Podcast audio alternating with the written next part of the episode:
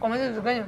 Ah, ah, ah. Entonces tú vienes y me tocas a mí mi parte más, más sensible. Esta mujer es tan empoderada que ella fue la que me invitó a mí donde estamos ahorita. Por mamá huevo. ¿Cuánto vale cero? Depende de donde lo pongas. Cero es el inicio de todo. Y a todos alguna vez nos tocó comenzar desde cero. Mira, Norki, yo estaba viendo una, una- muchas de tus entrevistas y tú dijiste una que la pobreza está en la cabeza. Siempre. ¿Por qué? Porque si vivimos en un barrio pensando que nunca vamos a salir, que nunca vamos a surgir, que no vamos a echar para adelante, estamos fregados. La cabeza es el poder del cuerpo. La cabeza te controla. Nosotros somos ocho hermanos. Y me decían cifrina de barrio. Cifrina de barrio porque yo siempre decía que yo iba a ser la mejor lavaposeta. Porque me decía, ¿qué? Tú no haces más que limpiar, fregar, tú no vas a servir para nada. Los panas del barrio. Mis hermanos. Ah, fíjate, jodían tu Mis hermanos, porque claro, me fregaban la paciencia entre ellos. Yo vivía en el cerro arriba, en el barrio del Ciprés de las Adjuntas, por allá arriba montada. Para yo llegar ahí me tardaba 15 minutos caminando. Y para llegar más rápido me tenía que montar en un jeep. ¿Y tú ya, tú ya te imaginabas todo este pedo, toda esta vaina? Yo sabía dónde yo iba a llegar porque yo De era lo que quería. Sí. Yo siempre le decía a mis hermanos, yo voy a ser grande, yo voy a ser importante y si voy a hacer una limpiaposeta, voy a ser la mejor limpiaposeta porque la voy a dejar impecable y todo el mundo va a querer contratarme para limpiar posetas. Va a verme limpiecita como Co- un sol. Soy yo, limpiecita como el sol. Entonces yo me esmeré y para seguir el cuento eh, de, de que el barrio está en la mente, yo siempre tuve visión futurista, o sea, yo siempre miraba para enfrente y yo decía, yo miraba a mi alrededor, mira, mira este ejercicio que yo hacía. Mi mamá vivía en una casa de bareque. Yo no recuerdo nunca ver polvo encima de las mesitas. Mi mamá vivía con un trapito aquí puesto, húmedo, limpiando todo. Y yo decía, mi mamá no se cansa, que siempre va y pasa el trapito. Y hoy en día puedo decir que lo hacía para mantener la casa limpia. Para ir al baño tenía que salir de la casa con unas cortinas y no había poseta, era letrina. Verga. Y en esa letrina, que era donde hacíamos nuestras necesidades, estos baños particularmente en los barrios donde se va el agua hasta por una semana, huele siempre mal. Mi baño nunca olía mal.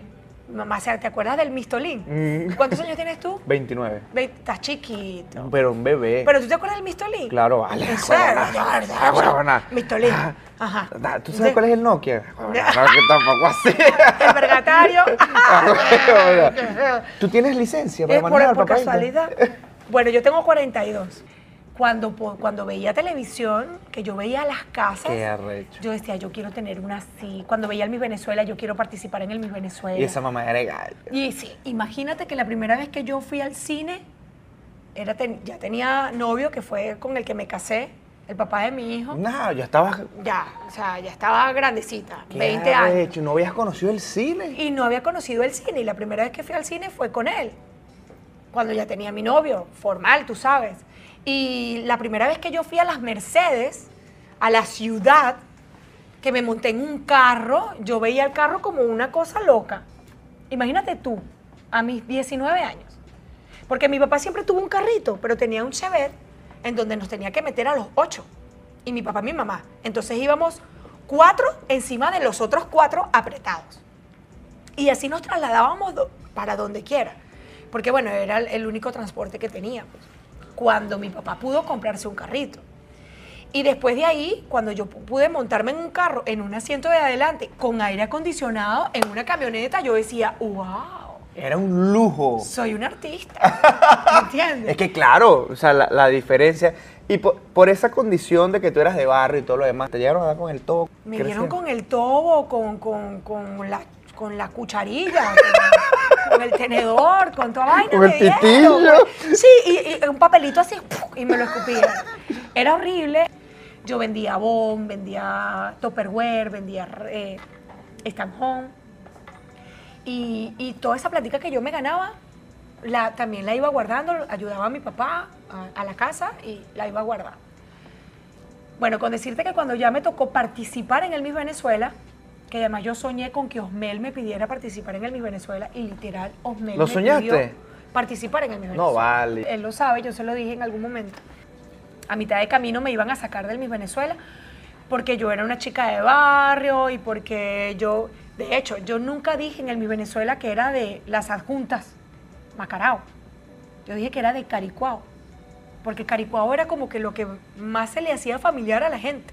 Yo decía las adjuntas y nadie iba a saber dónde, allá donde el diablo dejó los interiores. Qué arrecho, ¿Me entiendes? La élite. Yo en ese momento sentí ni siquiera vergüenza, sino como, ¿cómo le explico yo a la gente que, que vivo en un barrio? Una Miss en un barrio, me van a descalificar, no me van a dar los premios que probablemente a otras se los gane. Y cuando ya tenía como dos meses en el concurso, yo dije, ¿y por qué yo tengo que decir que yo vivo en Caricuao? Entonces Chepa Candela me bautizó Miss Caricuao. Y yo más allá de sentirme ofendida, Ofendida, aludida. yo lo agarré como, como una fuerza para yo misma decir, ¿y por qué no podemos venir de Caricuao? ¿Y por qué no podemos ser Miss Caricuao? ¿Por qué no puedo ser Miss Caricuao? Entonces yo dije, bueno, yo lo voy a sacar provecho al Caricuao y de todo eso que está pasando, yo lo voy a sacar provecho. Y entonces yo, a donde quiera que iba, yo decía, porque yo soy Miss Caricuao y la gente en Caricuao también gana y se merece premios y somos triunfadores y trabajadores. A, a ti lo que te ha llevado, aparte de tu belleza, la bomba sexy y todo eso, es la actitud que has tenido. Bueno, porque, porque me fui en contra. Me parecía tan, mal de, tan de mal gusto que me descalificaran que yo dije, yo les voy a demostrar a todos que yo puedo echar para adelante y, Anda y yo me voy a ganar esta mierda. yo en mi Venezuela me lo voy a ganar yo. Y ya estaba, en mi Venezuela iba a ser Martina Toro. Yo lo supe en todo momento, todas lo sabían. Porque eso lo cuadran, eso. Siempre. Bueno, en ese momento yo sabía que ella era la mi. Venezuela. Y al otro día estaba en una entrevista y yo solté la lengua. No, porque aquí todo está comprado, aquí todo el mundo sabe quién va a ganar ella. No vayan a decir nada. Imagínate tú mi inocencia, ¿no? Porque además siempre he sido muy inocente, Juan. Tengo 42 años, pero tengo Ingenua. que decirte sí. Ingenua. Todavía parece, pare- pareciera muy pila, pero a veces soy muy ingenua, muy ingenua. Y cuando la gente se aprovecha de eso me da mucha rabia. Te Y entiendo de esa gente perfectamente. se aprovechó, mucha Te gente se aprovechó de esa inocencia. Ahorita estoy un poco más pila. Sigo siendo inocente, me gusta, no quiero cambiar, no sé cuál ha sido el secreto. Pero ese no sé. tu corazón, entonces. Bueno, yo tengo un corazón gigantesco. Ay, échate el cuento y dijiste. Y yo en ese me espepité. ¿Entiendes? Yo vi los periodistas y me cayeron súper chévere y yo ahí me solté. No, porque aquí la mis entonces la llevan con, la tienen con chofer. ¿Y por qué la tienen con chofer? Y yo tengo que agarrar mi metro y caminar mis estaciones y llegar allá y ponerme mis zapaticos, mis cholitas a mitad de camino. Se me rompen los tacones y que no, no me te pongas esos zapatos porque tienes juanete. Juanete, ¿por qué? Porque la muchacha vive en el barrio y, y entonces ella es enferma porque vive en un barrio. Los descalificativos cuando vienes de un barrio eh, son terribles, pero yo le saqué provecho. Le sacaste, pero. Siempre le saqué provecho. Entonces al final no me hicieron daño, me hicieron un favor gigantesco. O sea, yo no te imaginas cómo le agradezco a Papá Dios y al universo de haberme puesto en esa casita de bareque, con esa mamá, con esos siete hermanos, con todos esos vecinos que le tocaban la puerta a mi mamá pidiéndole azúcar, leche, un poquito de champú, un poquito de enjuague. Y en los barrios hay mucha gente trabajadora, guerrera, luchadora. Talentosa, ¿verdad? Talentosa, como una, ¿me entiendes? Como una. Porque yo fui, yo fui una trabajadora de toda mi vida. A mí yo nunca he ido, epa, ven que, para que tú me des, para que tú... No, yo nunca he necesitado hablar de nadie, por ejemplo, para tener fama. O sea, yo he sido siempre muy respetuosa de mis compañeros, por ejemplo. Pero me defiendo. Ya va, y para, buen ma- día a defenderme. y para mantenerte después de tanta transición en la televisión, las redes sociales y eso, pues se demuestra, ¿sabes? Sí, Porque- he, he lidiado, he lidiado, me ha tocado lidiar con, con mucha gente. Hasta hace nada pensé que la envidia no existía. De pana. Sí, sí, yo decía, la gente se inventa cosas. La gente sí cree disparates. Pero, pero sí, definitivamente hay mucha envidia. Mucha maldad. Mucha maldad. Porque bueno, la, gente- envidia también viene acompañada de gente mala. Y hay gente que te quiere ver bien, pero no mejor que ellos. Bueno, yo creo que la gente que te ve mm, con esos ojos de, ay, qué chévere que te salió, desgraciado. Yo no sé quién le dijo que él era bueno haciendo eso. Ni siquiera le voy a dar peso a eso. No, y qué coño, o sea, y uno no va a estar pendiente de esa vaina, ¿sabes? Porque eso es como, son energía de los demás, ¿me entiendes? Sí, cada quien con su peo. En ese caso, que tú eres tan frontal, te ha traído inconvenientes, ¿no? Ser tan sincera, porque es que la verdad te hará libre, Mm. o te hace libre. Y eso, y eso es como, Eso es como un grito de guerra tuyo, porque tú, donde te paras eres Norquibatita, eres tú. Eso te ha traído problemas que después tú dices, coño, qué mal, si yo solamente sí. estoy diciendo la verdad. Bueno, yo la verdad, por decir la verdad siempre, al final lo dijiste tú, te da tranquilidad. Yo de repente no me mido al decir las cosas porque, porque no estoy pensando en lo que a ti te va a hacer sentir bien, sino en lo que yo quiero decirte. Que he aprendido con el tiempo a mm, pensar un poquito antes de decirlo, sí, pero mm, me hace sentir bien decir la verdad. O sea, me hace sentir bien ser sincera, porque me tranquiliza, me da paz. Y, y eso también me ayuda a no contaminarme, ¿no? De cosas negativas y de cosas feas.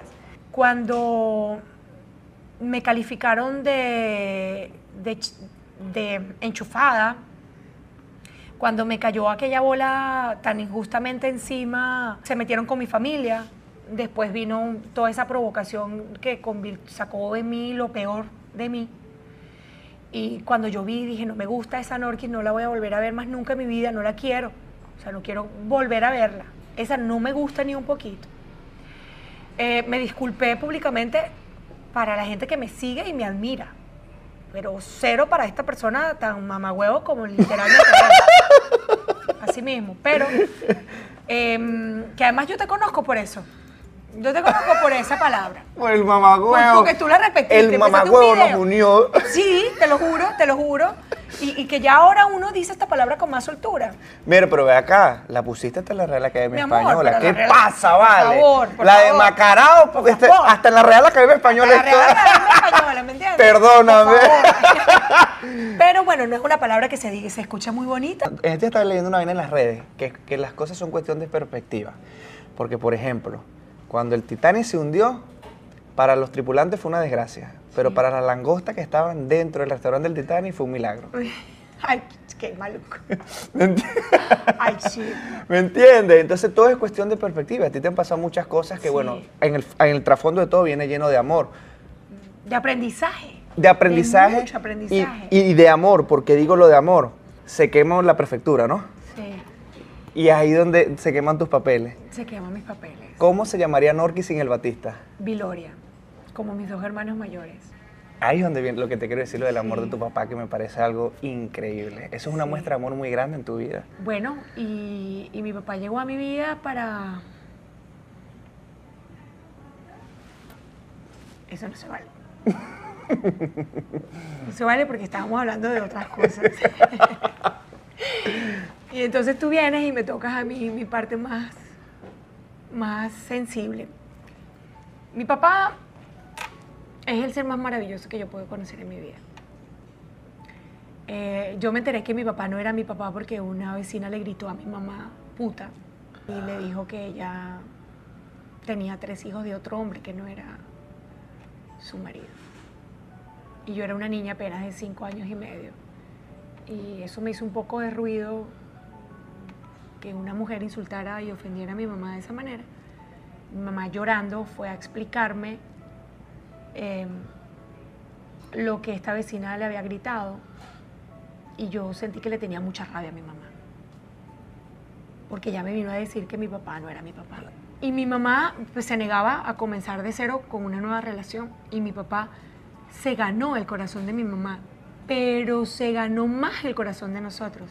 Le tocaba la puerta y le dejaba el mercadito en la puerta. Porque mi mamá no tenía cómo comer con sus tres hijos. Mi mamá nos daba leche de pecho Eso es amor. para poder comer y poder acostarnos con, con algo en el estómago. Y cuando yo te digo que de todo lo malo hay que siempre quedarse con lo bueno, es porque somos malagradecidos de verdad. O sea, no es de mentira. Tenemos vida, tenemos salud, tenemos las manos completas, los pies, las caminamos, vemos, respiramos. Somos sanos y todavía nos levantamos diciendo qué fastidio esta cama que es dura, qué fastidio que el café que está frío. Entonces, conocer a mi papá fue el mejor regalo del mundo, de papá Dios. Eh, mi papá nos llevó de esa casita de Bareque, nos llevaba un poquito más arriba y nos enseñaba a mezclar el cemento con el agua y a que fuéramos pegando bloque por bloque. Y después uno volteaba y veía como mi papá despegaba el bloque y lo pegaba mejor. Hmm. porque bueno, él no nos iba a decir no los pegue. Cuando nosotros vimos esa casa levantada, que no era la misma tierra, y cuando yo sentía que ya no iba a limpiar el polvo todo el tiempo, y que ya no tenía que salir de la casa para ir al baño, y cuando ya no tenía que agacharme para hacer pupú o pipí, que había una poseta, Las cosas más simples. y que ya me podía sentar cómoda. Yo o sea, yo amo a mi papá. Lo amo, lo amo con locura. O sea, es el mejor regalo de la vida. Y, y por eso me cuesta mucho pensar que algún hijo pueda estar sin ver a su papá. ¿Entiendes? Por eso cuando me separé y me divorcié, pensaba siempre el día que mi, mi hijo no viera a su papá. Me daba terror. Me ocupé siempre de que mi hijo estuviera con su papá, que amara a su papá. Hijo, habla con tu papá. Los niños nunca quieren hablar con, con los papás, nunca quieren hablar por teléfono. Y yo me empeñaba en que tienes que hablar con tu papá, por favor, hijo, pídele la bendición a tu papá, dile que lo ama. Y, y nos matábamos en el divorcio, pero ahí estábamos. Porque yo sentía que mi papá era el mejor ejemplo Qué arrecho. como, como familia. El viejo Luis es lo máximo. Y sí, mi, mi negrito es la vida De misma verdad que es increíble. Como yo sé, Norki, como, y es lo que tú siempre has demostrado, que tú estás orgullosa de donde vienes y donde Sí. te paras. Yo soy barrio El y saca el puñal y amenaza a la gente y fuma tabaco Ah, no, no, no, no. Cosas raras. y tus papás son un pilar fundamental. Yo te tengo un detalle. ¿Ah, sí? Sí, y no va a ser la franela. que dice, que dice machete. ¿Sí? Yo te tengo un detalle. Pásame el, el No detallito de Armando, el que está afuera. Eso es para ti, con mucho cariño. Mi papá y mi mamá. Y ese es el barrio El Ciprés, exactamente donde tú vivías.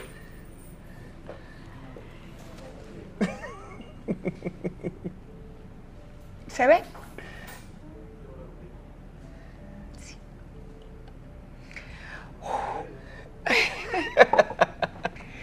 mi mamá, mi papá. Tus pilares y tu barrio. Sí. Tienen 40 años juntos. Yo tengo 42, voy a cumplir 43 y bueno, el mejor regalo de vida. De verdad, gracias. Esto es lo máximo. Tenerlo aquí, lejos de mi papá y el mi barrio, mamá. El barrio exacto, créeme y que ese es el barrio hiciste la foto, o sea, te pasaste. te pasaste. Nunca me habían hecho un detalle tan especial. El barrio Ciprés. Y además Macarao. O sea, en la parroquia Macarao. Qué bello. Qué Porque es que siempre lo has dicho, ¿sabes? Desde cero. Y dice, desde cero, acá, desde cero, el ciprés, las adjuntas y mi papá y mi mamá. ¿Te parece? Te pasaste. Sea, te lo va a tener en la mesita de noche. Me Qué contenta, me cont- es que quería darte algo bastante significativo. Yo vi- vi- veo bastante que O sea, tú te metiste un puñal, pues. Tú Epa, chismeaste bastante. epa. ¡Salud! Siga, salud. La gente de Macarao con la gente Sí, de Barinas. Hace falta como unos pequeñitos, ¿verdad? Eh, pero ¿verdad que sí, por favor. Yo vi tu canal de YouTube y tú sales en un capítulo regañando a tu hijo que me parece magnífico porque Sí. ahorita los valores y, y los chamos hay que tenerlos por la goma. Me parece magnífico porque así me criaron a mí también. Sí. Pero también vi una entrevista que te hizo Kerly, Kerly Ruiz, Sí. que, tú, que me encantó mucho más cuando tú dijiste y reconociste, yo me equivoqué como mamá al darle el peso a Sebastián, que por culpa de los niños para acá. Sí, porque... Reconocer eso como madre. Porque, porque, mm, porque fue muy duro, estando aquí sola con él, es más duro todavía porque no está como su papá cerca, viene de vez en cuando. Ahora mismo está mi novio, pero es un apoyo gigantesco y se quieren muchísimo. Qué de pinga. Pero sí, pero, pero me ha tocado duro. Yo un día ahogada, asfixiada de la desesperación, de la rabia, yo sentía que a mí me iba a dar una vaina en cualquier momento, agarré a mi muchacho y le íbamos para el coño y nos fuimos a Colombia, hablé con mi abogado, le dije, sácame de esta vaina. O sea, no puedo más. Desesperada ya, fui a solicitar mi residencia, mi, mi, mi- mi residencia que ya tenía tres años procesándose. Porque además cabe destacar que cuando a mí me cancelan mi visa, ya yo tenía una residencia procesándose. ¿Entiendes? Y me dan el chance, porque nos eh, cancelan la visa, que no es lo mismo cancelar que anular, ni mucho menos deportar. Gracias, Cassandra. Tan bella, chama. Se vino la Bella, ronda. mira. Pero, pequeñito, por Mira. favor, esto me lo voy a comer ahorita después que eche este cuento porque está bueno. Y después que estábamos, gracias, mi Cassandra, tan bella. Después que estábamos en, en la embajada, que ya mm, nos entregan la visa, yo eché a llorar. Eché a llorar y dije, ¿y ahora para dónde agarro con esta pata mocha? Estoy aquí echándole pichón, estoy ayudando a emprendedores, creyendo y apostando en que, que grandes cosas pueden pasar. Y yo ahí estuve siempre echándole pichón. Y de hecho estoy aquí y lo sigo apoyando. Y apoyo a emprendedores como tú, que le están echando pichón y que le ponen corazón. Gracias. Personas como tú que editan, montan, graban, corren, sacan, averiguan, investigan, chismean. ¿Entiendes? Prenden velones. Se Fuman tabaco. Tienen hijas, las crías, les mandan churupos para Venezuela. ¿Entiendes? O sea, uno que le echa pichón. Mm, Y comenzar de cero cuando ya, bueno, listo, tengo entrada hasta tal día, me toca irme, ¿cómo hago? Las maletas, ¿cómo yo mudo mi vida? Mi- Mis veintipico Ya de va, es años, la vida, echándole ¿no? pichón.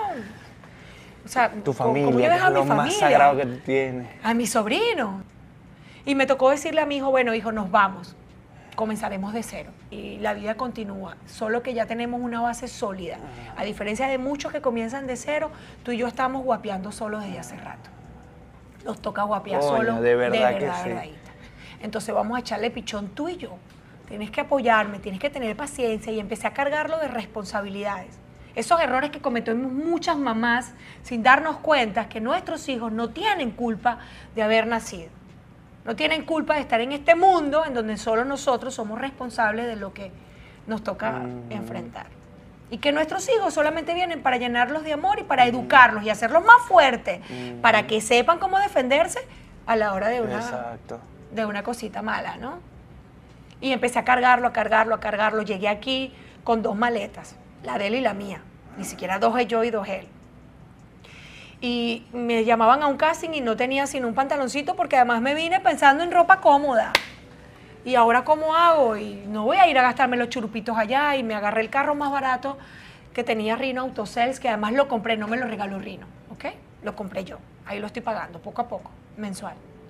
Comencé de cero, con un carrito chiquito. Después de tener una camioneta en Venezuela, aquí llegué agarrando el Tenía carrito. chofer y toda verga. Sí, o sea, y mi gente que me ayudaba en mi casa y todo. Y eso es bueno que la gente lo sepa, porque uno ve por las redes y uno dice, pero qué coño se va a estar jodiendo a Norki, que va a estar sufriendo cuando Norki es una Claro, ella gana en de dólares. Venezuela, ella Ajá, está, no Y es millonaria. Ajá. Ay, Dios mío, por favor, no vaya Los dos al mismo tiempo, por favor. No vaya por eso, Uno, no dos vaya por tres. eso. También es muy criollo. Eso es de las abuelas de mi mamá Pero es de que quiero más. Ay, no, no, no. Pero bueno, Sí, sí, sí, sí, sí. sí, sí, sí. Bueno, pero es que uno hace así. Y cuando tiene el que te sale el alma así. ¿De qué estábamos hablando? George Harry. ¿Qué es lo que estaba hablando? ¿De qué estábamos hablando? Recuérdame. No, que, que hay que pagar la renta esta semana. No, no, Eso es otro peo. Lo más difícil fue estar aquí sola con mi hijo y, y salir a hacer mil cosas y tener que dejar lo que estaba haciendo para correr a buscarlo en el colegio. Y después de buscarlo en el colegio, correr a donde, a donde estaba para terminar y en medio de llevarlo a la práctica de fútbol. Y en medio de la práctica de fútbol tenía que volver a continuar allá y muchas veces se me olvidaba y quedaba mal con la gente. A ver, ¿cómo me organizo en Orquipaje? Para muestrar un botón ahorita, ahorita, que se fue ahorita. Sí, Tu futuro esposo. corriendo. Sí, si no hubiese estado él, yo te hubiese dejado aquí esperando mientras yo iba, buscaba a Sebastián. Dile a Alex, Alexis, te Sí, Alexis. que lo amo. Sí, mal, yo también. No, yo más por hacer eso. O sea, yo, me, ya va, espérame aquí, Juancho Polo, ok, yo voy corriendo, busco a Seba y lo traigo, siento a mi muchacho ahí y seguimos trabajando. Pero está buena la conversación. Ujú. Salud con tu coño. ¿Eso qué es guasacaca? Ujú. Te lo hice yo. Esta mañana. Mm, Está buenísimo. Demasiado. Tú lo has dicho ya muchas veces, ¿no? La gente cree que a mí me llovían los hombres y que yo pueda tener el hombre que yo quisiera y todo lo demás. Y obviamente porque como tienes una actitud y una personalidad avasallante, pues uno dice, bueno, Ricky Batista puede tener el hombre que quiera, ¿me entiendes? Pero fíjate que en todo tu proceso hasta ahorita, que bueno, ya tienes una estabilidad con tu hogar, con, con el chamo que te vas a casar y todo de pinga, en ese proceso eh, tuviste lo que te pasó hace poco, ¿En algún momento, cuando el físico te pidió la fórmula, dudaste de ti? No, ¿Sí me entendiste la pregunta? sí, yo lo que dije fue, ¿qué le pasa a este imbécil? o sea, espérate. Tiempo y espacio. O sea, no entiendo. ¿Entiendes? No, pero era un buen tipo. Du- pero dudaste, no, yo no lo digo por No, él. no, no, no. Dudaste de ti como mujer. No, En cero. todo ese proceso, ¿Estás loco? Nunca. No, no, para nada, para nada. En todo momento yo lo que dije fue, ¿Será yo? ¿Nunca te, te cuestionaste? Mm, Bueno, yo me cuestioné porque típico que uno se cuestiona, Ah, eso, ¿no? es la Sería muy eso- dura, y será que fui muy dura, y será que, será que de verdad fui muy absorbente, y será que le exigí demasiado, y será que no tuve paciencia. A este bicho que tú estás viendo ahí gigantesco que fue a buscar a Sebastián ahorita, yo fui la que le caí encima, ¿me entiendes? Ese bicho gigantesco, ahí fui yo. Sí. Dije, pero chico, Este es para mí. yo no te conocía antes, bésame. Eres Y todavía el hombre dijo, ay, tan jodedora. Epa, ¿en serio? Ay, ella es jodedora, sí. Ella es Entonces lo besaste. Ay, estás actuando. No, pero tu lo madre te besando. no. Yo le eché broma, además que le eché broma, literal. Él también pensaba que yo le estaba echando broma. A los días una amiga, bueno, ese mismo día una amiga le dio mi teléfono, le dijo, le gustaste, la muy pasada, abusadora, que además va a ser la madrina de nuestra boda. Ujú. Y que sea para Este, siempre. Amén. ay, amén, amén. Salud por eso. Salud por Amén, además que, vamos a este paragüita aquí. Sí, sí, sí. Además que es un buen tipo, es, es Le buen auguro papá. mucho éxito, mucho Amén. éxito en su relación. Te Amén. tenemos otro detalle por eso, Ay, ¿no? sí, otra franela, otro, otro bicho. Pásame el otro detallito, sí, es otro. Ay. Ay, por favor, con su hijo. No, por favor.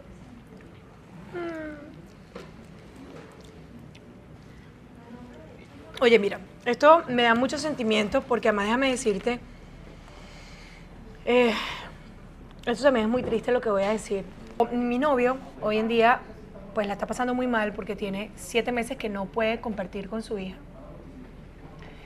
que no se le ha negado porque escrito aparentemente pareciera que hubiera disposición de que se quiera compartir con la niña. Pero ella está aquí. No, está en Venezuela. Y no ha podido, no ha podido lograr un fin de semana como cualquier padre merece, compartir con su hija. Es, es- es doloroso, ni siquiera da más- rabia. Y más cuando un padre de verdad quiere, porque hay padres que son Mira. cabezas de huevo. Así mismo, así literal.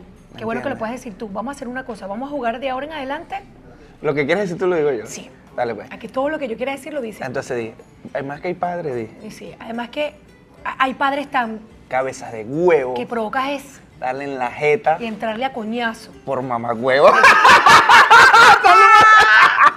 Pero chico, ¡Salud, salud, aquí vamos a chocar, la puñita, puñita. Mira, hablando en serio y, y sin, y sin, y sin ánimos de, de- de ofender a nadie, sería incapaz.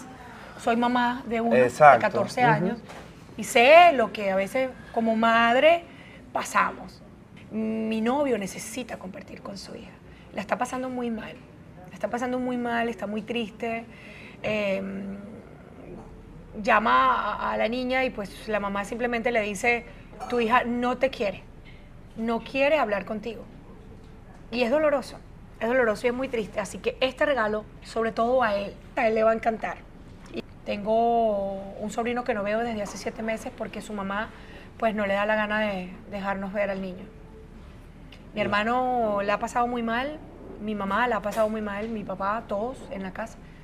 Y yo sobre todo porque era muy pegada con Samuel. Compartíamos mucho con él. Sebastián lo adora, él adora a Sebastián. Y no hemos podido ni siquiera hablar por teléfonos con él. Y a veces las mamás... Ah, entonces el mensaje que yo le quiero dar a la mamá de Samuel, que es mi sobrino, y a todas las mamás por favor tengan un poquito de conciencia de consideración. Tenemos que ser el mejor ejemplo de amor para nuestros hijos, de respeto, de cariño. Y eso es fundamental. Y eso es lo que nos hace mejores personas. nos, vamos haciendo, nos vamos siendo viejos siendo mejores personas. Ujú, totalmente, y siendo felices. Y por eso siempre tenemos prosperidad. Y por eso siempre nos, nos abunda bendiciones. Es así, Norque. Entonces hay que ser buenas personas. no esperaba menos de ti en esta Por entrevista. favor, yo por favor, sabía, por favor. No voy a brindar con el sabía. pequeño, ¿ok? mm. Cómete el pequeño. Ah, ah, ah.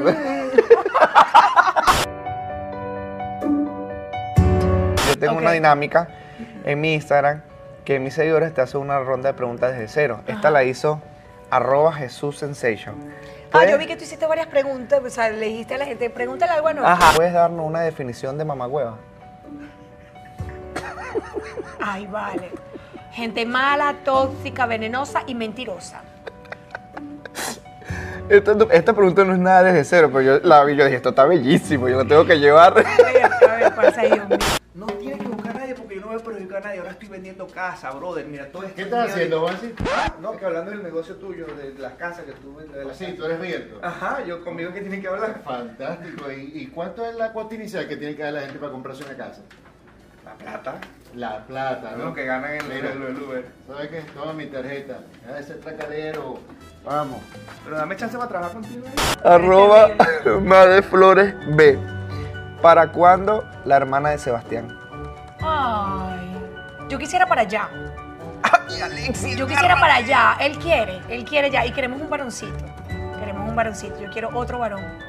Quiero otro varón. Amo a mi Sebastián, amo a mi varón. Y me encanta porque son más rápidos, son más, más, ay, menos problemáticos, menos conflictivos. Sebastián tiene un carácter genial. No se parece a mí para nada. Este, y quiero otro varoncito. Si es por mí, lo tengo ya. Pero quiero Ajá. darle ese ejemplo a Sebastián de familia, luego los hijos. ¿Que lo estás dando? Sí, entonces quiero ir paso a paso porque además quiero que mi hijo tenga el mejor ejemplo de familia que pueda tener y como se debe, pues. Esos recuerdos que llegan en la CIN y llegan aquí, miren quién los hace. Miren. Ginny Club, mira lo que tiene para ti. Gracias, hermano.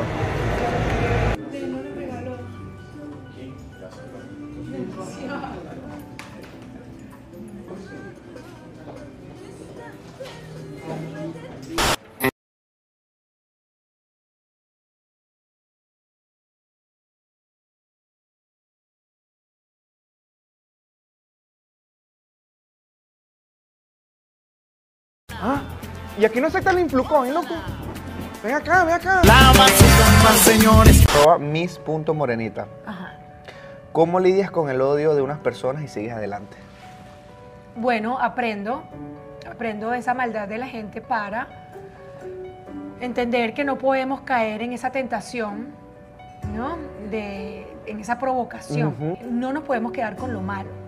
O sea, al revés, tenemos que aprender de lo malo y quedarnos con lo bueno. Sí. Yo, yo no cojo lucha con la gente. No, yo no ¿qué cojo clase lucha, mira, como- yo tampoco. Yo ¿Qué tengo, una, a ver, yo tengo una vaina, mira, aquí la Cassandra habla. La Cassandra tiene show el domingo. habla, increíble. Olvídate de eso. yo le dije, vámonos al faraón, chico, y grabamos eso allá. Que la gente... Yo que he trabajado Uber y construcción, asusta tener un accidente porque día que no trabajo por ir al médico, no cobro. No es así, Juan. Recuerda ¿No? que yo como asesora de seguros te puedo garantizar que un seguro suplementario te puede generar Oye. ingresos cuando no puedes trabajar por estar accidentado o lesionado. Y lo mejor de todo que te va a cubrir dentro o fuera de los Estados Unidos. Por eso es que eres parte de esto, de Lima. Para seguros suplementarios de salud, comunícate con ella. Cuidado que me sonó la empresa. La- la- y esta última es de arroba Lismar Tupano. Ok. ¿Qué palabras de ánimo le darías a una niñita tímida que vive en un barrio y tiene sueños como tú? Bueno, yo era una niña tímida y a esa niña tímida yo lo único que le puedo decir es que nunca deje de soñar, que sea siempre diferente a los demás, que se destaque siempre siendo la mejor, eh, que, que luche por lo que quiere siempre y que no se deje pisotear por nadie en la vida. No hay nada que no se pueda arreglar, esa timidez va a ir pasando y hay que, ir- y hay que irse soltando. Hay que estudiar, Ah, eso sí. hay que estudiar, hay que prepararse. Yo estudié administración de empresas, estudié luego publicidad y mercadeo y no terminé de graduarme porque esta carrera hizo de mí lo que siempre quise ser y hoy en día puedo decir que vivo de, de lo que soñé.